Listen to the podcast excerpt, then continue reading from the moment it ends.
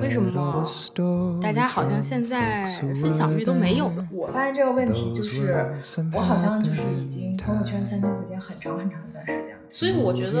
如果要从这个方向来定义的话，我们其实是两种不同的分享欲变低，对，但是最后就殊途同归。对。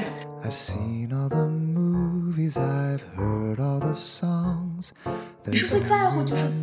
别人看到你这个之后的反应啊，还是？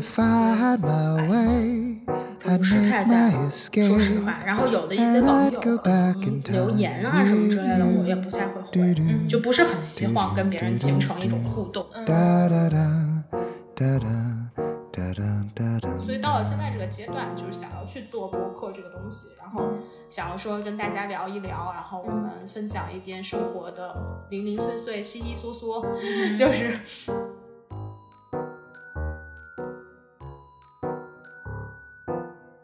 从这个时间点，可能工作了两年、三年，就这个时间点，可能就要开始往这个方向去去找那个感觉了。嗯，然后我觉得这个时间点对于我们俩来说都是好的，对，去开始尝试做这个事情。是的，是的。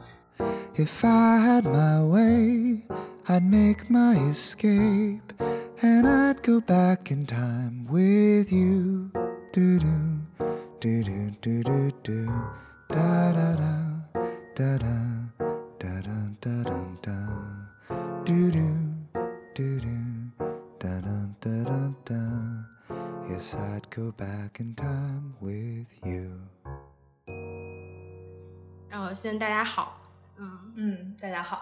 感觉这个这个开头有一点点尴尬，因为我们是第一次录节目，嗯。嗯，先自我介绍一下，好，对，嗯，大家好，我是莱克西，大家好，我是丹尼尔，其实都是我们工作当中会用到的。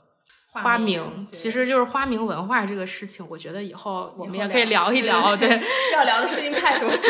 也可以聊一聊。然后今天的话，其实我们是想开播第一期节目嘛，跟大家聊一聊关于分享欲这个事情。因为现在很多播客的播主，他们就觉得说现在已经进入到了一个人人播客的时代嘛，那说明我们。现在三观、感官都已经全部被社交媒体占用了，确实，对吧？像是每四语片的时间都给你占住，对对对，你的听觉、你的一个就是视觉，包括可能现在像哔哩哔哩，它会推出一些手机震动的效果，然后你的感官也是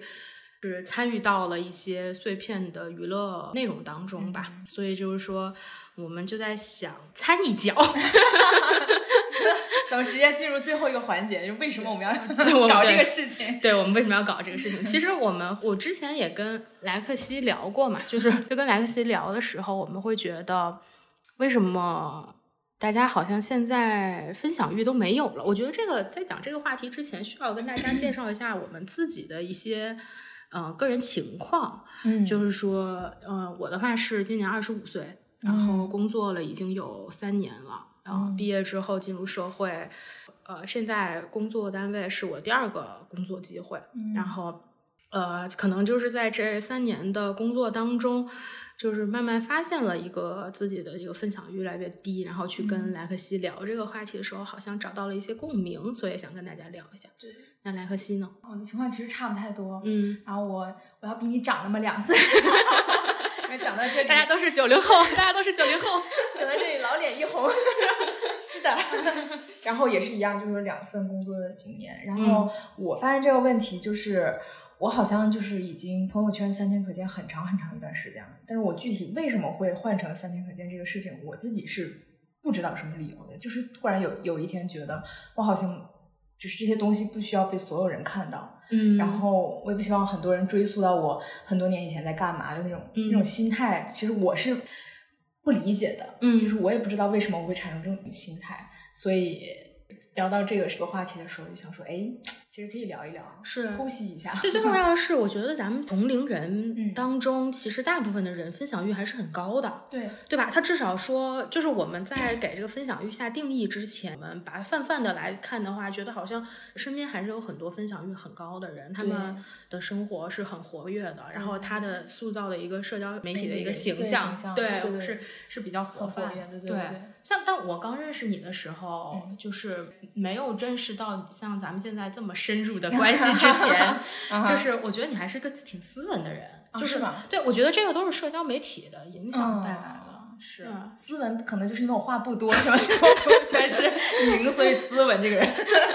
一个是就可能头像啊，这个嗯头像的一个，我以后以后咱们也可以再深入聊头像这个东西，就是社交媒体的头像，就有一个是头像的原因，它是一个冷色调的头像，比较实诚，把那个昵称就是自己的嗯啊，对对对，名字，对对，所以在谈这个分享欲之前，我我想先说一下我们是怎么定义分享欲，这个到底是一个什么东西？对这个问题其实还挺大的，但是嗯我觉得分享欲在我这边，我觉得就是愿不愿意把自己那些生活里的碎片嗯展现在所有人面前。嗯，打个举个例子，就比如，比如嗯。某、某同事的 的嗯。In story，就是嗯。可以分享的非常频繁，就他可嗯能每天的每一个瞬间，他都喜欢拍自拍啊，然后发上去。但是嗯。我就没有这个欲望，完全没有。有，我觉得就是说，与其说没有这个欲望，嗯其实我更多时候根本就没有这个意识。就比如说，你出去吃个饭，嗯已经不会想说我吃饭之前拍个照，然后我再开始吃，对，就就只是想吃饭，就是吃饭就是吃饭对对对对不能朋友圈先吃，我再吃，对对对，我吃。对我吃最重要，就会有这种感觉。就是所以说，就是分享欲这个事情，我其实知道这个分享欲这个定义很大，但我们今天其实跟大家想探讨的，对。还是在说社交媒体的这种分享，就是嗯，把你的东西分享给公众，不管是你是在一个比较相对私人的社交媒体，像朋友圈啊这种，嗯。或者是 Instagram 的，然后或者是比较 open 的一个社交媒体，像是在微博呀，或者是。还有什么 open 的社交媒体，小红书这这种分享，对对。对我们还是想谈一下这个。那如果要给自己下一个定义，你觉得你是一个分享欲很高的？我觉得我们两个的答案都是都是都是很低吧？如果如果在刚刚那个定义下的话，我们都不是分享欲很高的人。但你以前是分享欲很高的人吗？我其实是的，就也是朋友圈像日记似的。我不在朋友圈上，我微博上面、还有哦就是 Instagram 上面，的确是会比较多。我比较倾向于在我不认识的人面前去分享一些信息，就是我不知道有哪些人可以看到这个信息。嗯，而且就是我不知道你的分享的东西是什么样的，我非常喜欢分享生活碎片。哦，是吗？对，就是就是那种一点点的小事情，然后我我我非常倾向于把它说的非常有趣，然后通过社交平台发出去。就是我在抒发这个的过程当中会很快乐，嗯就是我不需要，我甚至不需要有人给我做回应，嗯，就我只要把这个事情讲出去了，我觉得就可以。我是这种，嗯就是讲具体一点，就比如说我前段时间的时候在呃健身房，然后就是骑动感单车的时候遇到了一点就是健身事故吧，嗯算是嗯单车的这个扣没有扣紧，嗯然后我就。骑到最后就是有一个冲刺阶段，就最最到到了最大消耗你卡路里或者能量的时候了，就是跑得非常猛。那天可能劲儿也比较足，然后就跑得很猛。在自己最猛的时候，就差不多音乐要走到尾声啦，然后可能要慢慢的放慢心率，慢慢的那个啥。然后猛的一下，我的左脚就飞了出去。嗯然后我当时觉得比较无助吧，但是大家其实也都知道，在这种课场的时候，一个是他嗯背景也比较黑，然后再一个就是教练他满场跑，他其实看不到你。然后我当时就非常的无助，然后我就碰到了一个男孩子，大概就是读初高中的样子，然后跟他妈妈一起来锻炼的。然后他就问我是不是 OK，然后我就说我不太 OK，然后他就下车可能帮助我解决了这一个算是锻炼事故吧。然后我当我那天的确是腰扭到了。然后他还非常就是暖心的建议我说啊，那你就不要再继续上车啦，怎么怎么的。其实如果我觉得这个事情算是一个在生活当中互帮互助的一个。就是善良的人们，对很小的事儿嗯，但是我就是很非常希望把它写成一个有有因有果、有结尾、嗯有开始的一个小故事。就是我，然后我会把这样一个小故事分享到微博上去。你说要出于什么原因？我觉得没有什么原因，就单纯就是想分享这个世界很温暖的瞬间吧，就是这种嗯比较正能量一些。举个反例的话，就是说，可能生活当中大家应该都有啊，你吐槽公司、吐槽老板之类的。这种东西，那你会你会发吗？我会的，而且我发的，我不是说就是单纯的去抱怨，我一定会把它写成一个故事，就是、啊就是我倾向于在一个 storyteller，对 storyteller，就是我倾向于把生活的这种碎片的事情记录成故事，嗯然后发出去，而不是就简单的说谁谁谁是个伞兵，就这种。然后对，那也没什么意义嘛。吧对，就会觉得说宣泄。对宣泄一些负面情绪，我不太会。对，但是我这个分享欲是一直都在的，可是我还是觉得我自己是一个分享欲很低的人，为什么呢？就是你你你还会把这些事情，就是一个 story story 写在你的微博上面，现在也会？现在不会了，就写在一个什么 memo 上面，嗯然后抒发一下。我觉得把这个事情讲出来，但是要不要分享给别人，这个我可能就会在你是会在乎，就是比比如说别人看到你这个之后的反应回馈呀、还是对反应之类的？不是太在乎，说实嗯话。然后有的一些网友可能留言啊什么之类的，嗯我也不太会回，嗯就不是很希望跟别人形成一种互动。嗯我后来慢慢发现之后，就还挺私人的一个事儿，我就也嗯就不不怎么发了。嗯嗯，就是就是，我觉得这个是一个 signal 吧。这个我就在这段时间慢慢，可能近一年我才发现哦，其实我并不是很喜欢去跟陌生人互动，或者是有一些信息我并不是想让别人知道的。就慢慢的就是微博就沦为了一个转发、点啊赞的阵营。我我但我我嗯我的微博，我感觉我只有那种，就比如说出嗯去玩啊，然后发一些照片啊什么，就是真的是我觉得很快乐，然后值得分享的事情才会讲。然后那种特别小的事情，我就真的不会再嗯再发了对对对，我就就是你所有的平台都不会了吗？是的，是的，就是突然一下子，我好像就不知道要说什么。嗯。啊、我之前的那种风格都是就是那种，有一天那个我的外卖，嗯。我等了一中午，然后那个接到外卖小哥的电话，他跟我嗯。说你的外卖被偷了，然后然后我那时候第一个想法就是，我想发个朋友圈，就是为大家哦。平淡无奇的生活带来一丝趣味，就是就是你有遇到过这种奇怪的事情吗？我遇到了，就是这种，哦。我出于这种，然后我可能会发，但其他的就没了，是吧？可是你在发一些觉得很有意思，比如说你出去玩儿或者是怎么样的嗯时候，你会觉得很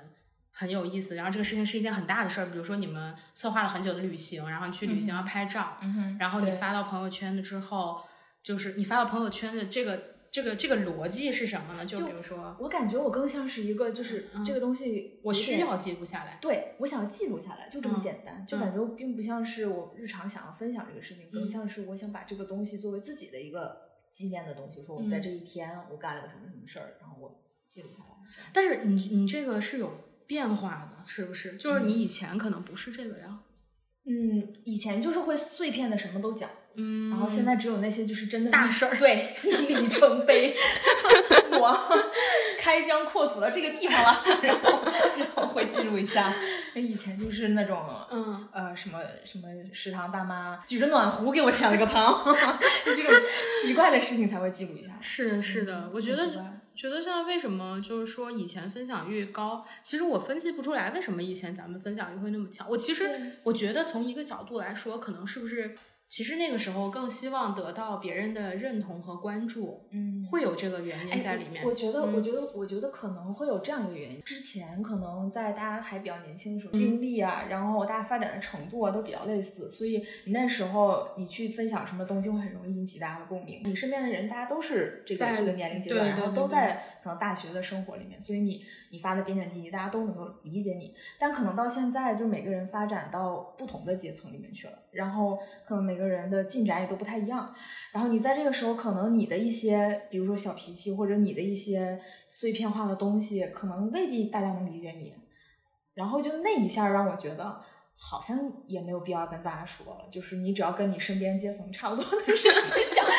等一下，我怎么突然眼泪要掉下来真的是为什么？为什么越讲越苦情的感觉？感觉我们不是跟我们打工人一起喝，真的是没办法跟老板去分享我这些。就是有很多，我觉得这个可能跟大家就是进入到了一个生活当中不一样的阶段有很大的原因。对对，先说你会你会发现，就是分享欲变低的那个阶段是从工作的时候开始。我觉得是，就是那个那个一两年的时候对，一两年的时候，突然一下子就不想说了。但我不知道是不是因为我好像比以前更需要这个人设了，需要什么样的人设？就是需要你一个话少话不多的人设，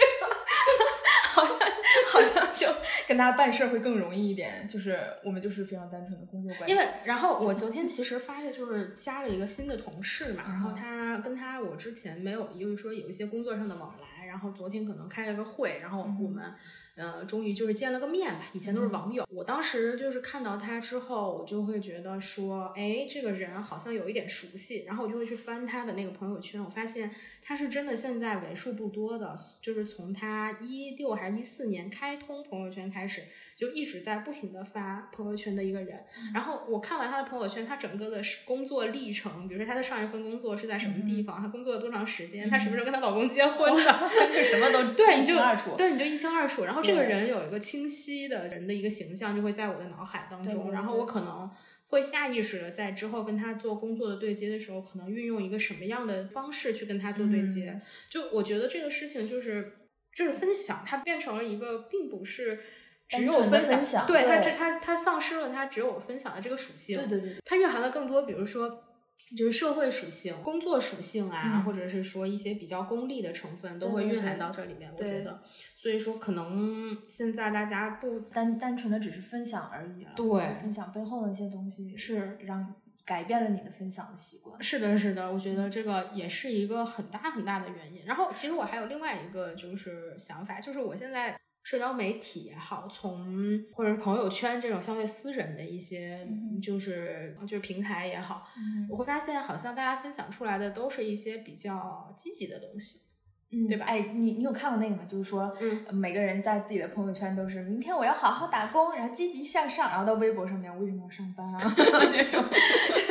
在不同的呃圈子里面，你想表达的东西是不一样的。就是面对不一样的社交媒体的属性，对，或者说就是可能朋友圈里面就是工作上或者是熟人更多一点，但微博上面你会面对是网友，所以你就可以 肆无忌惮的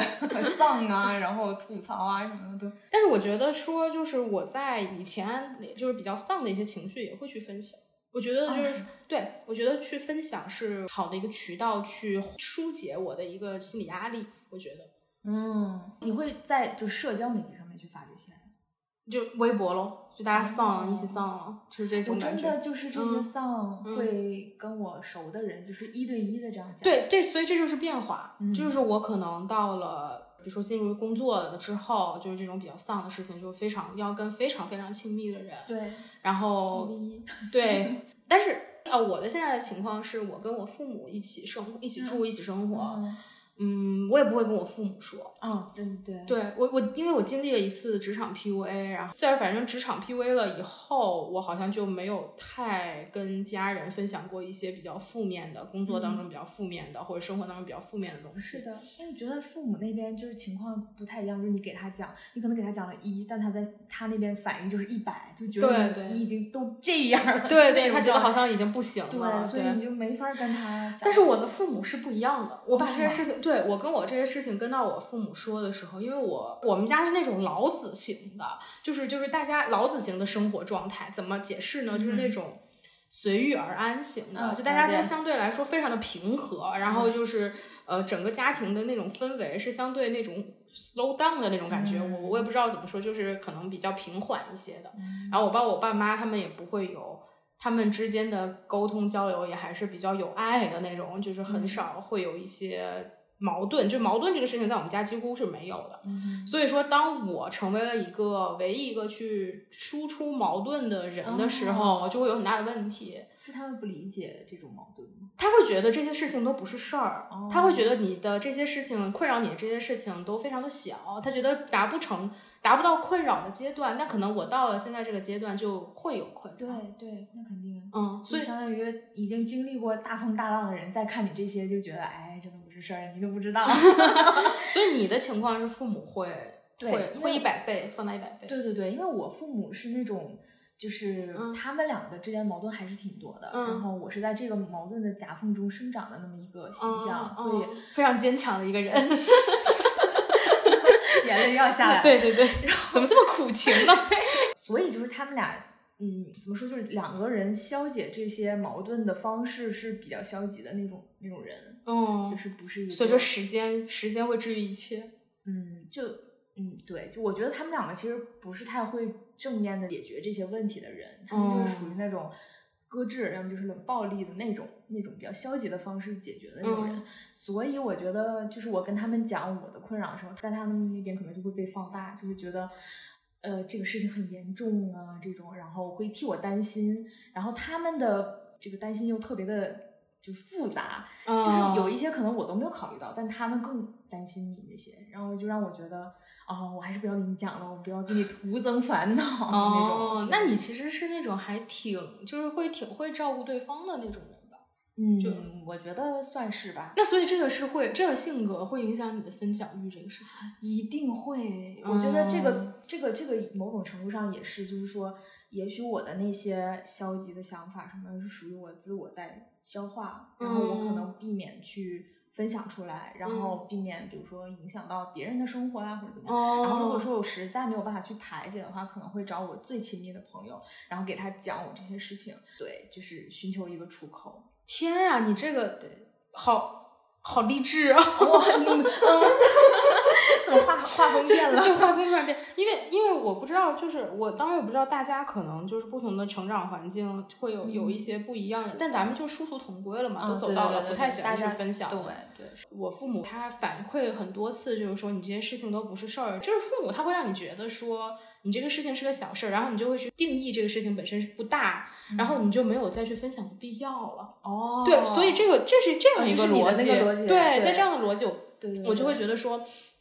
那可能不仅是我父母是这么想，的，可能大家都是这么想的。那你这个事情发出来之后，会不会对这个人有一个就是比较批判性的评价？我觉得归根结底到了最后，其实还是不想让别人以某种 tag 就是标签来标签化我。对我宁愿不去输出任何的东西，对吧？就是我们不，就是觉得说我们说出的一些观点呀也好啊，我们的一些想法也好，它是非常。就是它只是一个视角的东西，它并不是那么全面的，然后它传递的信息也是很就是负面的。我觉得像这种东西，可能慢慢就不在你的一个思维当中了，就觉得觉得说就是说不能再去跟别人沟通这些事情。而且我觉得还有一个很大的问题，就是你可能现在慢慢成熟，你会不会觉得说在工作的这三年当中，就是整个人的情绪变得非常的平稳？啊，这个，这个我就要自自我反省一下了，因为我真的，我我其实不算是一个特别就是情绪 stable 的那种人。哦哦，我确实就是还是会受工作里面的这些事情的影响的，我的情绪还是会变化。嗯，可是你情绪化导致情绪比较变化的比较多，其实不应该导致一个分享欲高的一个结果吗？不是吗？不是，哦，因为我是一个有非常大的变化，在这三年当中，我甚至语速都比别人比之前慢。就是我，因为我之前在乙方工作，就是他的工作环境是不允许你有一个，呃，对，首先一个是工作量非常的饱和，然后。大家，如果你的情绪去消化你的情，你的工作当中，你大部分的时间再去消化情绪的话，就会导致你的工作没有办法没有办法按时、按量、按质来完成。第一个是这个原因，第二个就是说，可能在乙方的确是不允许你有情绪，然后无情的工作，对，就是感觉自己像流水线，就是，但就是嗯的，虽然不是流水线女工啊，但是差不多吧，我觉得也是流水线女工啊，就是可能在这样的环境当中，就是工作这三年导致我的一个情绪非常的。平稳，嗯，因为这个情绪平稳了之后，有很多开心或开心的事情也没有变得那么开心，然后难过的事情也没有那么难过，就觉得没有什么分享的必要。哦，但我的逻辑是这样，就是我我虽然我内心戏特别的丰富，就是我可能已经就是波涛汹涌，整个整个对整个人已经特别不好了，嗯，但是因为我的出口不是分享，嗯，我的出口不是放在社交媒体上，或者说出口不是让更多的人知道这件事情。我的出口就是跟我那个关系最亲亲密的人讲去说，对，所以我觉得如果要从这个方向来定义的话，我们其实是两种不同的分享欲变低，对，但是最后就殊途同归，对，对，所以我觉得相信大家除了这个原因之外，可能还有更多嗯别的原因。我们其实可以就是回归到说，为什么想要来做。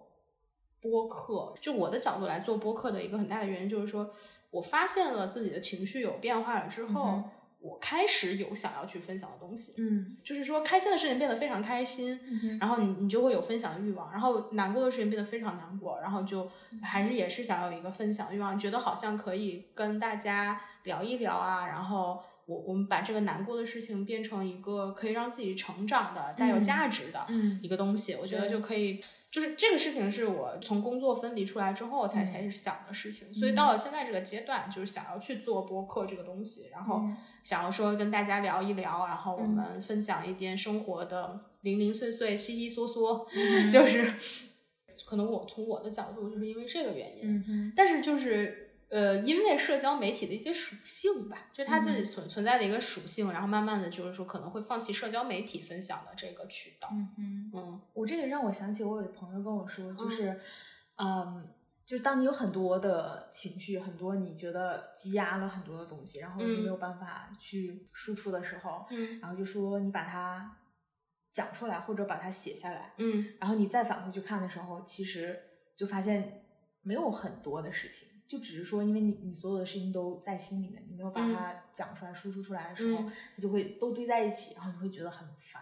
就觉得这个事情无法解决。但是可能你真的输出出来的时候，嗯就会一件一件的去消解它，可嗯能就不是一个特别大的事情了。嗯嗯嗯，我觉得这还挺挺受用，所以我觉得某种程度上，这个是我想要去做这件事情的一个一个原因。因对对对对。嗯然后第二个的话，就是我觉得其实我我我我自我反省哈，就是这么长的时间，我为什么觉得自己？为什么突然到了自我反省的阶段？救命！我跟你说，我真的是一个就是吾日三省吾身那种人，好的，来来来，真的是这样的。嗯我长久以来的问题就是，我特别害怕观点的碰撞。我其实很害怕这件事情，我觉得很奇怪，就是呃，我有的时候会这个认证啊，这雷克莱克西还是很少。因为我我是 love and peace，然后就是我是我是那种就是不希望呃整个场面是那种大家就是各种观点呀、然后就是 Battle battle 的那种，对对我特别害怕这个。为什么会害怕这个呢？这个我突然就插一句啊，嗯就为什么会害怕这个呢？我觉得某种程度上，嗯就可能我不知道是不是跟我的星座有关，还是跟我秤的的性格有关，就是因为我一直要 balance 要对，要 balance。然后我要在我的家庭教育、生长环境当中去权衡，因为我就生这个这个环境是这个样子，就是需要我一直去协调两方那种那种形象。嗯嗯，然后我就很担心，就是大家观点输出的时候，多数会。就是走向一个逐渐失控的状态，你知道吗？就我在中间，我就会很难很难受，嗯然后我就会尽量避免自己成为他们其中的一员，去输出也就是说，你就会避免站队，是对对对对可是你其实你在站队的中间，其实你可以就是就是输出另外一种观点，但你这时候不会选择输出另外一个观点，你还是会选择中立，是可能？会就是，我觉得你的一嗯部分是有有有原有有力量对，哦然后你的一部分也是，然后这个就是我作为我的观点啊，我觉得莱克西以后未来的节目当中可能会更多的去做一个主持人，太可怕了，我我也有观点的，我我这这所以这就是为什么要做一个播客，对，我想要形成自己的观点，想要有一个逻辑在里面，对对对，想嗯要更多的输出东西，因为我觉得我长久以来都是在自己默默的去输入一些东西。你就是觉得我无法提出观点的时候，我就会认为是不是因为我的输入不够，所以我就会一直的在就是希望自己多去输入东西，输入东西，然后就导致我发现其实这些东西你输入进来，但你不输出去，你还不是你的东西的。对，是的，是的。我觉得其实我们选择来做播客，也是想要做一个改变吧？你觉得呢？对，肯定定是的，就是这个。我我有一个很功利的想法，就是就是说我们做播客，就是在很久之前，就是大家没有意识到自己的一个优势在什么地方。就比如说，可能有一些内容的想法，但是因为迫于你的工作要求和行业的一些，对对对没有办法落地，对它没有办法落地。但是通过这样的一些渠道，嗯可以让它变得就是有形儿，看得见抓得着。对你，对对你可以可以给自己创造一个作品对对什么之类的对对对对。我觉得就是我的一个角度，就是希望可以有一个我自己摸得着的，然后可以同时我满足了我自己分享欲的同时，对就大家也可以从当中就是消化，就是吸收一些东西吧。对对对对，就我和莱克西其实是两种非常不一样。对不一样的生是活。的对我，比如说我你这就是种文科，我是我是一个铁理科生，我真的有的时候理解不了文科生的 思思维逻辑。我我是我，我觉得我们两个比较能够一起讨论很多事情的很大的共同点，就是我俩都属于 peace and love 的人，特别是在工作上。啊，是的，是的，去协调更多。对，去协调更多。我觉得我是这边的话，可能是因为我是工种的原因，然后导致我要在工作上面去协调各方，然后去去共同推进一个最终的结果。但是像莱克西，更多他是因为性格原因。对，是对，会想要去推进一个结果。那但是在这种 peace and love 的情况下，我们可能的节目风格就会偏向于 peace and love。我们不吵架是吗？尽量不吵，我们尽量不吵架，尽量不吵架。其实我觉得，嗯，还有一个就是，还有一个原因就是，是不是我们需要从理想化的角度来说，其实我们到了该去输出观点、输出、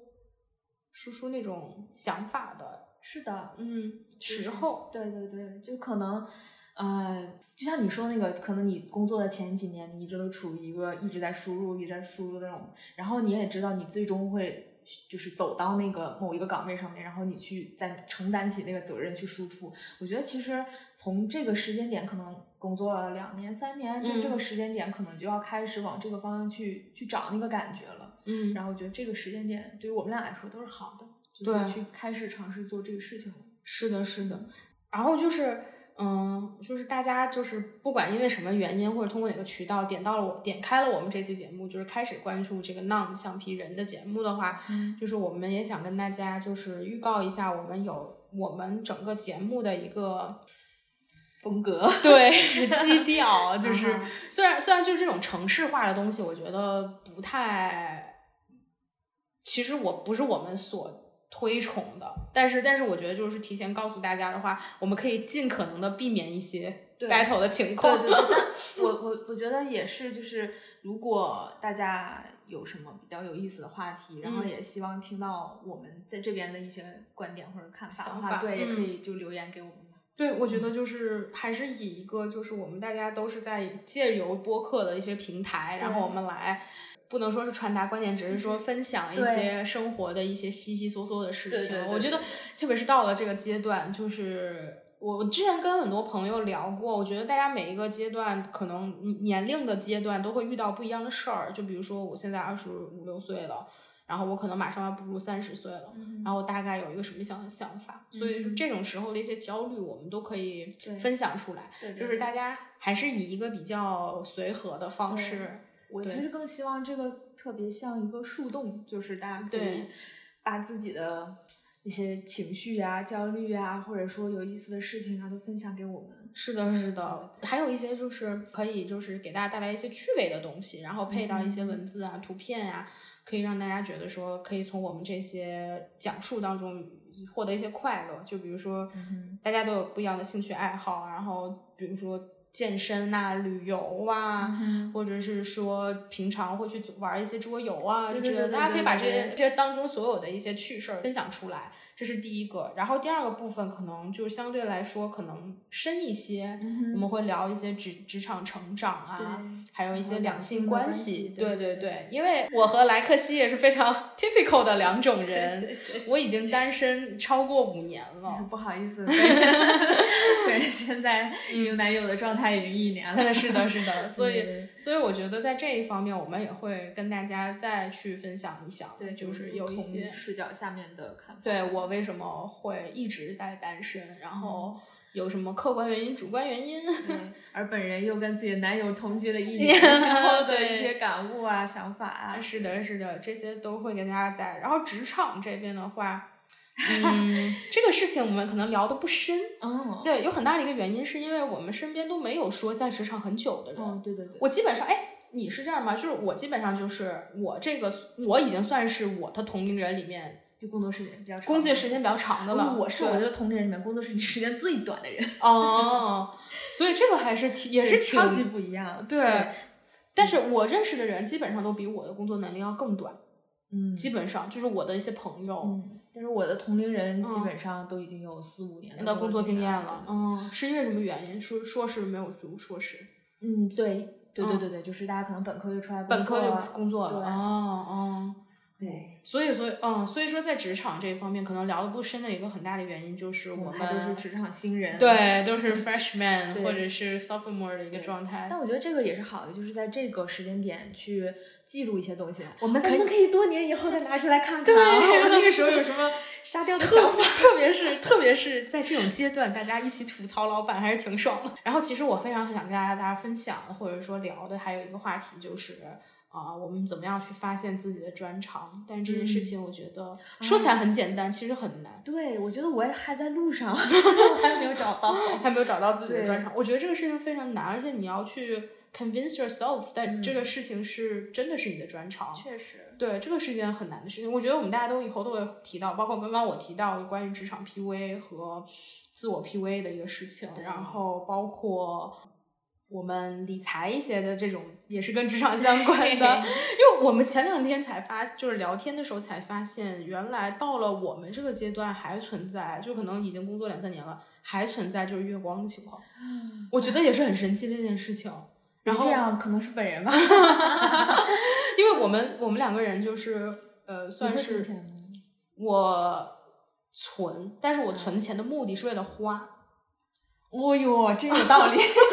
就是就是你是因为想要一样什么东西。哦哦，然后这个东西它可能不是你现在的经济能力可以对，可以嗯。在一个月或者两个月之内你可以承担得起的，嗯，那你大概就可能会会会存，对会存，嗯哦我是那种，就是我也根据各种啊理财的老师说啊，你要嗯每个月月初在某一个每某一个卡里面存，嗯然后那个卡就是你又提不出来那个钱，就是那种。嗯，然后，但是我每到月底的时候就存在那种，就是整个人就我觉得是穷光蛋一个。对，就花费习惯，我觉得这也是一个情况，就是我是那种信用卡式的花费习惯。哦就是我是信用卡先花，然后花完之后我发了工资，或者或者是有积蓄到了还信用卡的时候我再去还，我然后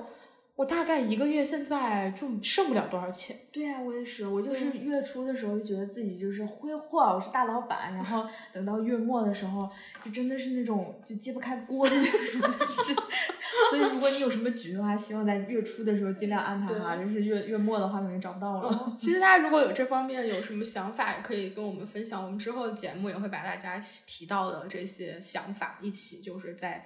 就是在节目当中谈一谈、聊一聊这样子。还有一些比较就是嗯比较隐晦的话题吧，私密的话题，比如说像是我们对彩虹人群的看法呀。对对，现你的身边有彩虹人群吗？啊、就是我有之前有个驴友是，嗯然后嗯，所以你是只 单蹦个儿的一认识两个这种？对对对，哦我可能不会在那个人群里面扎着。哦，我们好了，我和艾艾莱克西现在又出现了 typical 的两种情况，就是我的身边有非常多的彩虹人群，而且我自己也一度被以为是。嗯就是是彩虹人群的一个部分。然后我有一个就是呃性别认知，不能说性别认知，就是在伴侣性别的这个认知上面有一个一个非常长的过程去认知我到底喜欢男生还是喜欢女生。哦，是吗？对，我觉得我有这个过程，也很想跟大家分享一下。嗯然后像除了这种彩虹人群，还想分跟分享一下大家对于嗯成人的一些关系 rela- relationship 嗯这种当中的一些 sex 的想法呀，关于性的，关于女生的一些性开放的一些东西，嗯我们都也想再跟大家聊一聊。当然，如果有男性朋网友的话，大家对于这个有什么好奇的，或者是说你有什么想分享的，也可以跟我们一起分享。所以就是这些部分吧。嗯哼，今天的话，因为我像是一个主持人，在跟大家说这些事情。可能以后就是我来对。担当这个身份，可能然后邀请一些我们的朋友啊、朋友一起起来跟大家聊一聊，聊一些不同的话题。但是大家相信，一定都是贴近我们生活，对对对对，而且我们也不会，就是我们避免以说教的形式吧，对让大家都非常的不喜欢别人说说教，对，所以就是这个样子。那我们今天的节目就到这里啦，然后大家可以去小红书上看我给拉克西写的信。还有以及我的回信，当然啦，除了信的内容之外，大家也可以去看一下我们因为分享欲这个话题，分享了一些其他的信息，比如说一些歌曲啊、一些书单呐、啊，对我们的生活，我们的生活的一 些碎片呐、皆由这个平台分享给大家，大家都可以去看一下。对，我们希望大家多多互动哦。好的，我是丹尼尔，那拜拜，我是莱克西。再见。